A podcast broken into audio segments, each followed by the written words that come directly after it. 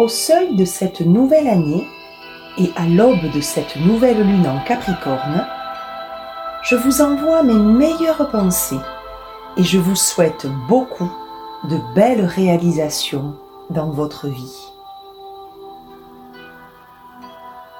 Le Jardin d'Hespéris, pour ce premier épisode de l'année 2021, se propose de vous parler sous l'angle conjoint de la mythologie et de l'astrologie, du Capricorne, mais aussi de la corne d'abondance qui lui est rattachée. À travers différentes versions, différentes figures divines. Capricorne, étymologie latine, capra, mot féminin signifiant la chèvre, qui a donné le terme caprin, qui désigne tout ce qui est relatif à la chèvre et au bouc. La chèvre cornue est l'animal symbolique du signe astrologique du Capricorne. La mythologie grecque place dans la chèvre amaltée, dont le nom signifie tendre, la chèvre nourricière, comme une mère, qui allaite et élève Zeus, également nourrie du miel, des abeilles, dans une grotte de l'île de Crète. Et le Capricorne représente cette figure du parent, certes rigide, moins souple, moins maternant que le signe du cancer mais tout aussi rassurant, protecteur et présent. Rhea, la mère de Zeus, enlève à la voracité de Cronos, soit Saturne, son dernier enfant, qu'elle compte bien mettre à l'abri afin qu'il ne soit pas, comme ses frères et sœurs, dévoré.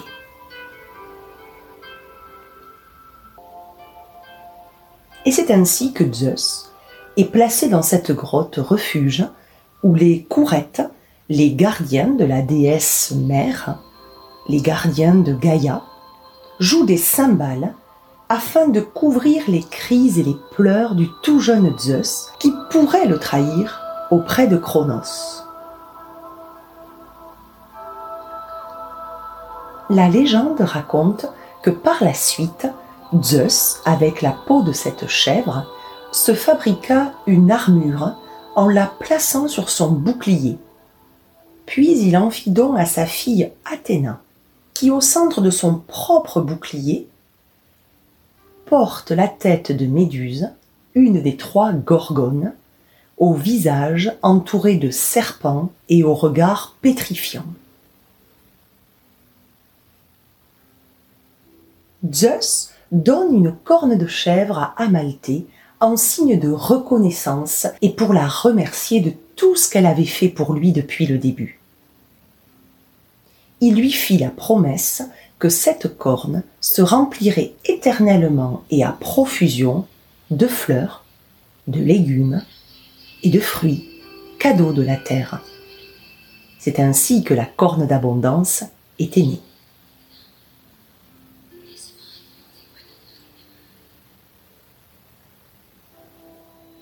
Une autre version mythologique rattache cette corne à la créature champêtre mi-homme mi-chèvre Aégipan qui aurait combattu aux côtés de Zeus contre les titans et qui aurait eu une queue de poisson afin de vaincre plus facilement les titans qu'il avait effrayés par son aspect hybride. Aégipan, infatigable et pugnace dans son entêtement à gravir la montagne, aurait fait une chute du sommet de cette montagne alors qu'il plongeait dans les eaux et profondeurs de la mer. Et cette corne brisée durant la chute serait devenue, grâce à Zeus, la corne d'abondance, comme un juste retour de sa gratitude envers le valeureux Aégipan, symbolique de ce qu'incarne le Capricorne assimilé aux bâtisseurs, aux travailleurs méthodiques, acharnés, infatigables.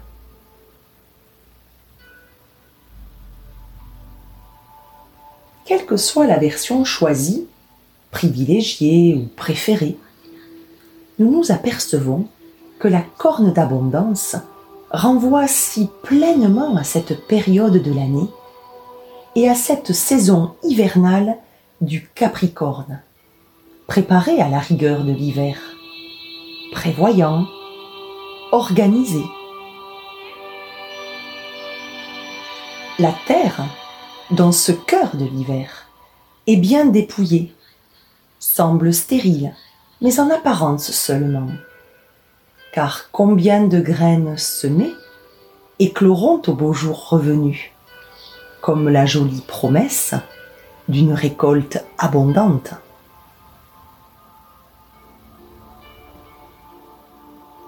Le soleil est entré depuis le 21 décembre dernier dans le signe du Capricorne, au solstice d'hiver, comme symbole de renaissance progressive de la lumière, du soleil et comme signe annonciateur des germes, pour l'instant contenus au cœur de la terre, et qui croîtront vers la lumière au fil des jours, au fil des semaines.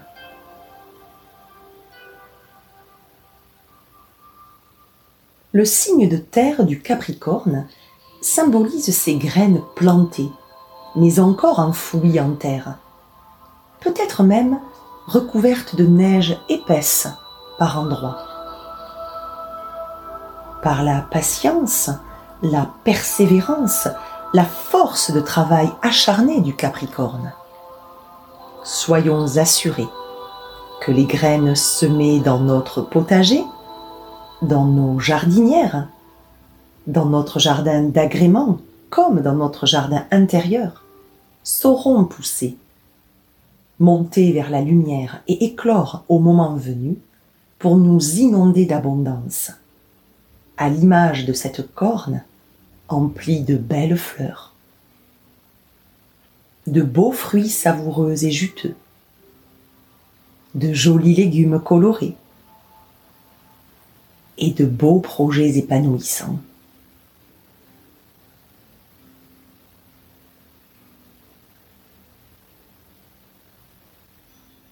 la corne d'abondance est remplie de fleurs, de fruits, de lait, de miel.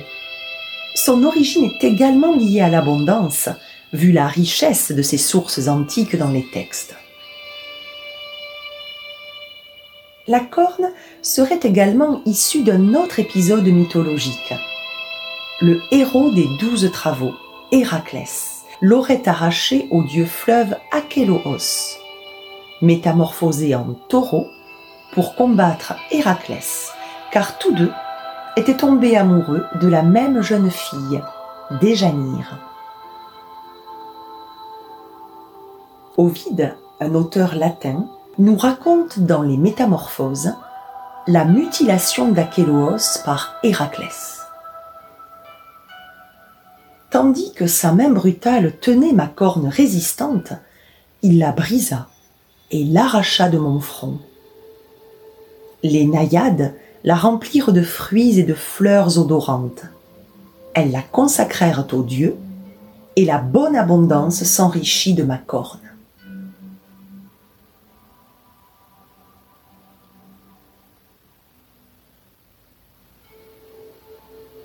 Certaines sources disent que ce sont les Hespérides qui auraient rempli de fruits d'or cette corne comme cadeau pour Hadès, que Héraclès, pour sa visite aux enfers, lui aurait apporté.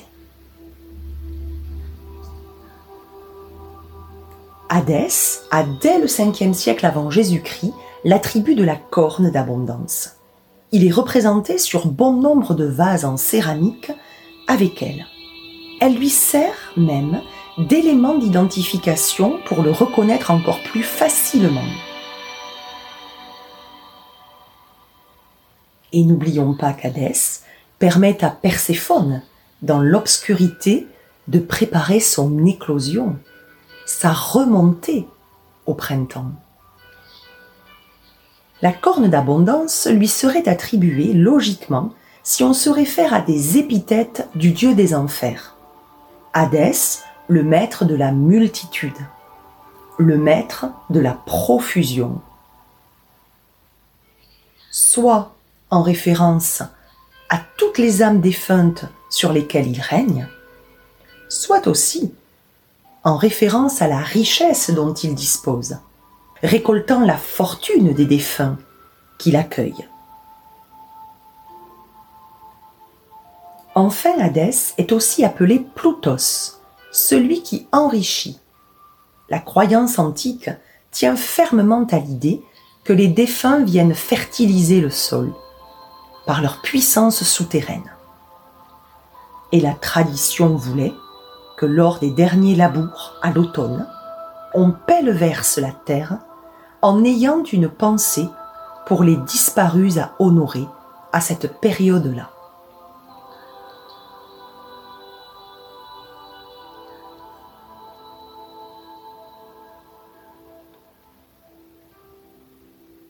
Attributs des divinités telluriques et nourricières comme Gaïa, Cérès ou Déméter, Hadès et ses richesses souterraines.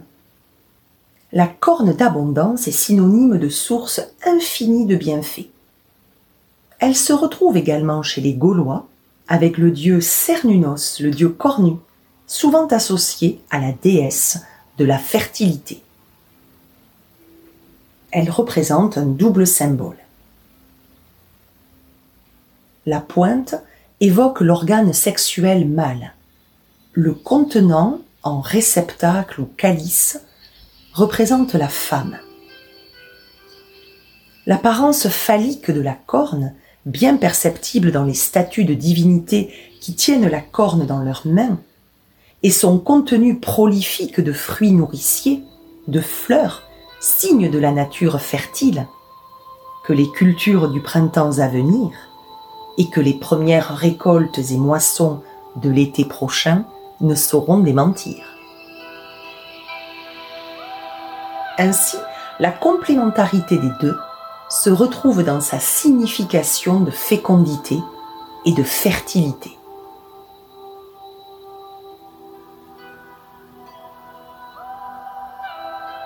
À partir du IVe siècle avant Jésus-Christ, la corne d'abondance passe aux mains de Tyché, le hasard en grec, qui deviendra la déesse romaine Fortuna, la bonne fortune. Tyché est fille de Zeus. C'est lui qui lui a conféré le pouvoir de décider du sort de tel ou tel mortel. À certains, elle déverse de nombreux présents de la corne d'abondance, quand, à d'autres, elle peut retirer tout ce qu'il possède. Elle ne le fait pas sciemment, mais elle s'en remet aux incertitudes du sort, d'où son nom Tiché, Tuké en grec, qui signifie le sort, le hasard. Elle est représentée courant en jonglant avec une balle, tantôt en haut, tantôt en bas. Le tarot de Marseille reprendra cette représentation dans la carte de la roue de fortune. Lorsque Tichet accorde ses faveurs à un homme, il ne doit pas se penser au-dessus des autres, ni devenir prétentieux, Sinon, c'est la déesse de la vengeance Némésis qui se charge de le ramener à l'humilité. L'homme comblé d'opulence se doit de redistribuer aux plus pauvres ou d'offrir des sacrifices aux dieux en guise de remerciement et de reconnaissance. Et là encore, la mythologie et la pensée antique sont étonnantes de résonance avec ce qui nous est demandé par la loi de l'attraction ou par le concept du cercle vertueux. Faire le bien pour récolter le bien. Cultiver le donner pour apprécier le recevoir.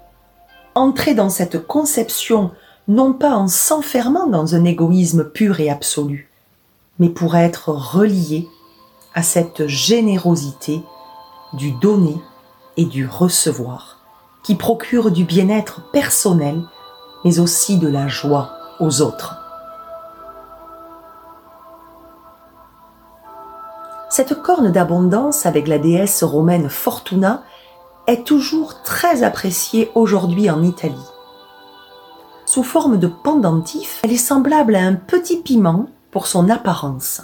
Et cette corne d'abondance est offerte et portée en vue de se porter chance et de vivre dans la prospérité, tout comme porter chance à la personne à qui on offre ce pendentif symbolique.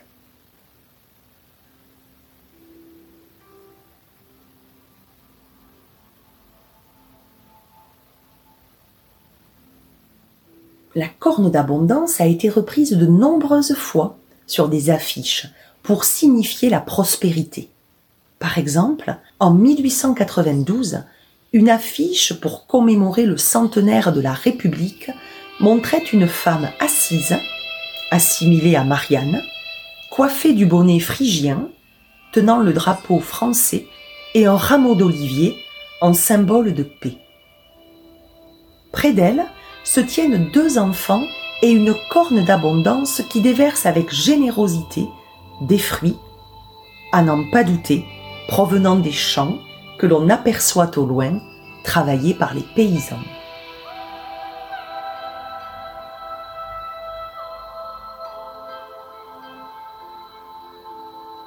Même Hunger Games, dans sa série de films et de jeux, reprend l'idée de la corne d'abondance, semblable à une grosse structure entourée de socles de métal et contenant des armes précises une façon détournée de signifier la chance pour ceux qui atteindront cette corne pour se défendre et obtenir le Graal, pour ainsi dire. Enfin, dans la série mythologique Playmobil, la déesse Tiché est pourvue d'une corne d'abondance. Rien n'a été oublié pour se rapprocher de l'authenticité antique.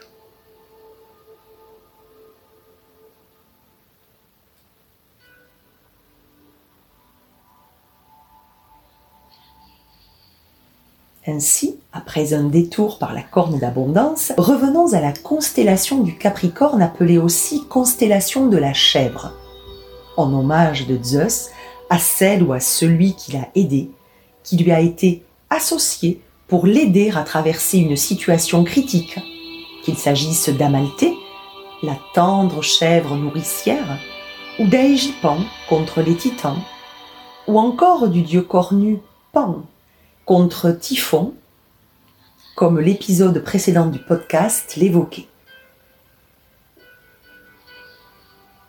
Le signe du Capricorne est gouverné par Saturne, ce qui peut paraître ironique quand on sait que cette constellation est dédiée à la chèvre qui a allaité et qui a élevé Zeus à l'insu de Saturne, soit le père de Zeus et que le stratagème est élaboré pour contrecarrer sa violence. En effet, la séparation de Zeus dès son plus jeune âge de son père, incarnant la force divine masculine, primordiale et sanglante, vaudra au jeune Zeus de se construire dans la douceur nourricière du lait et du miel, deux substances renvoyant à la déesse mère à la douceur sucrée de la figure maternelle. Ces deux substances nourricières sont très utilisées dans les rituels et offrandes des anciens, comme en attestent de très nombreux textes, témoignages des pratiques religieuses antiques, et elles étaient souvent associées au contenu de la corne. Ainsi, Jupiter, Zeus, ne peut incarner le même patriarcat rigide et austère que son père Saturne, si souvent réputé pour sa lourdeur et sa gravité. La chance de Jupiter réside dans le fait d'avoir été coupé de ce schéma paternel, grâce à sa mère Rhea, qui l'a ainsi sauvé à plus d'un titre.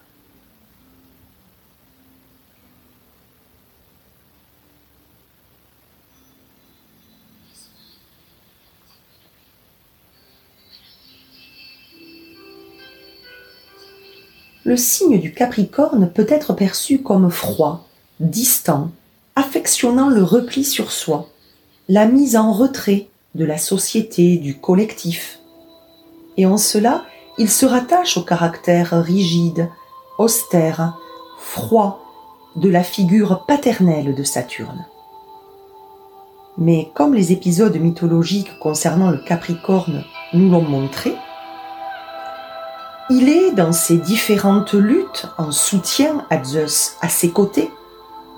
Il s'est révélé bouillonnant, effervescent, pulsant d'un feu ardent dans sa détermination et dans sa pugnacité à atteindre les objectifs qu'il s'est fixés.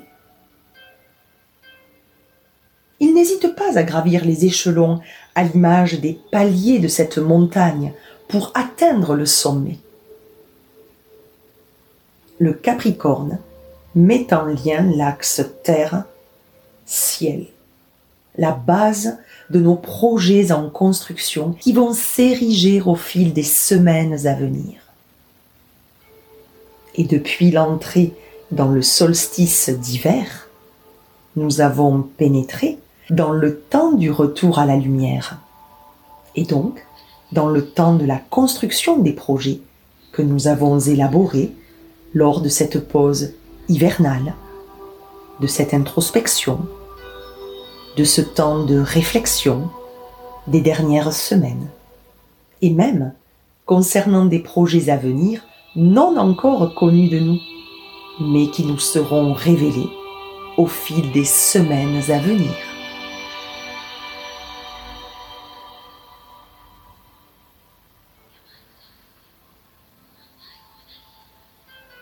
En clôturant cet épisode au seuil de la nouvelle année et à l'aube de la nouvelle lune en Capricorne, il est intéressant de reprendre la trajectoire suivie par les épisodes du Jardin d'Hespéris. Refaisons ce chemin ensemble pour nous rendre compte à quel point mythologie, astrologie, cycle des saisons et notre vie sont en parfaite harmonie. Parti de Mébone et de l'automne en balance avec la déesse Thémis, mère des heures et des saisons, nous avons plongé peu à peu dans l'obscurité des enfers avec la saison sombre. Nous avons plongé dans les eaux du Styx et du Lété pour y rencontrer Perséphone qui descendait rejoindre Hadès.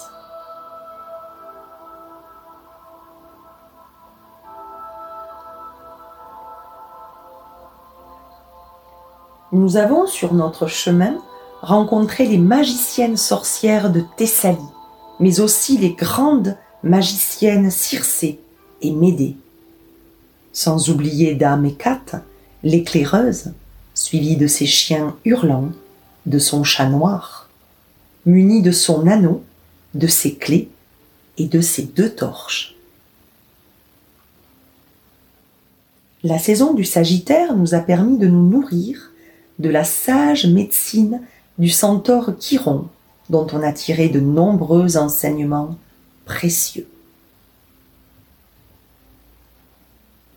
Puis, passé le solstice d'hiver, toujours dans le calme, dans le silence et dans la chaleur du foyer, nous avons fait connaissance avec Sélénée la rayonnante et la pleine lune en cancer, dans la saison du Capricorne.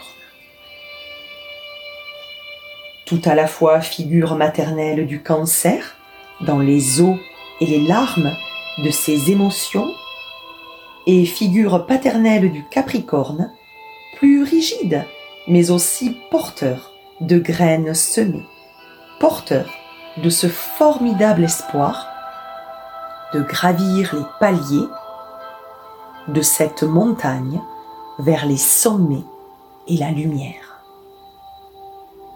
Tous deux, en complémentarité, nous ont choyés de douceur, de douillette chaleur au cœur de l'hiver, de jolies lumières allumées au cœur du foyer, de beaux rituels apaisants au cœur de la nuit. Et aujourd'hui, avec cette nouvelle lune en Capricorne, nous continuons notre ascension vers la lumière qui revient peu à peu. Imperceptiblement, mais avec détermination, jour après jour, avec la même détermination que le Capricorne, qui en travailleur acharné et infatigable, en signe de terre qui sait se montrer prévoyant, méthodique, organisé, qui subvient à ses besoins et à ceux des êtres qui lui sont chers.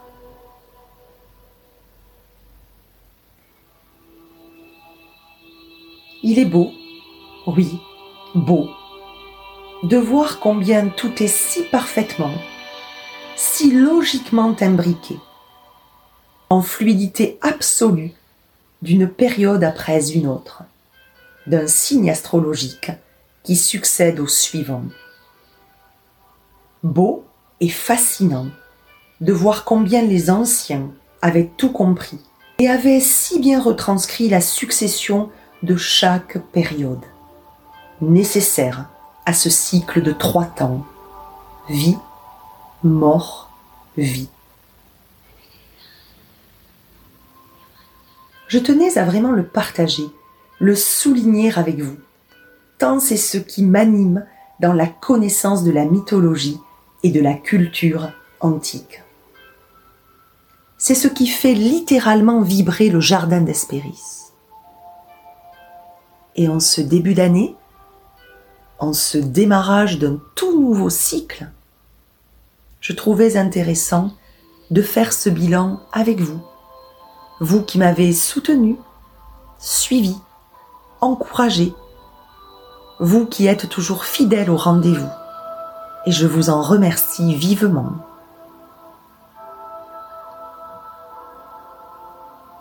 Poursuivons alors l'aventure et le cheminement ensemble sur cette nouvelle année.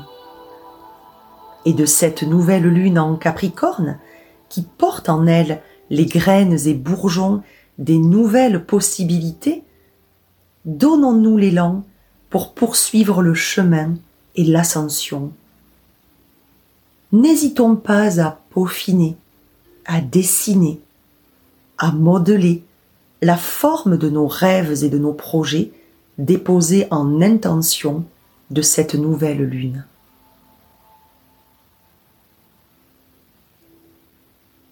Sentons la sève, la rosée, la vie remonter du plus profond de la terre vers la surface et doucement traverser nos pieds, nos mollets, nos jambes, sans cesse remonter un peu plus haut chaque jour.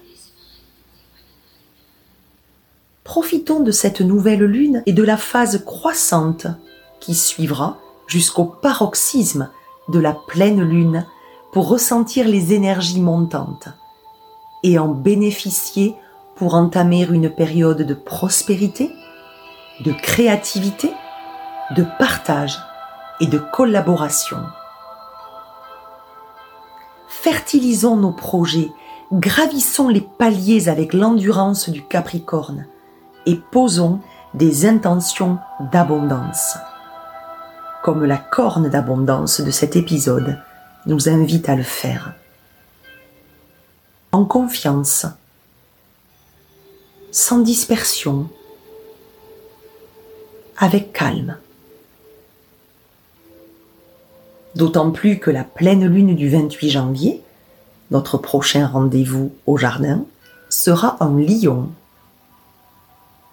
Elle nous poussera à être au centre, à être solaire, à rayonner, à révéler qui on est par notre créativité, nos projets et notre expansion vers les autres.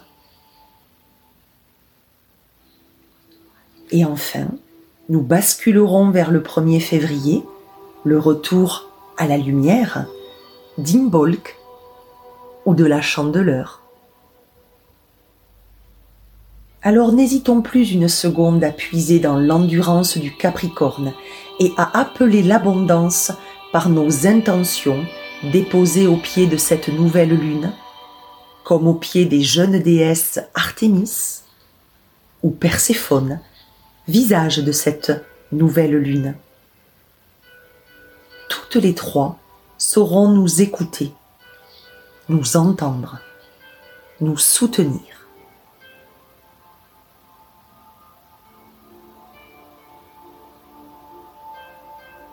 Merci de votre écoute. Je vous donne rendez-vous le 28 janvier pour un nouvel épisode.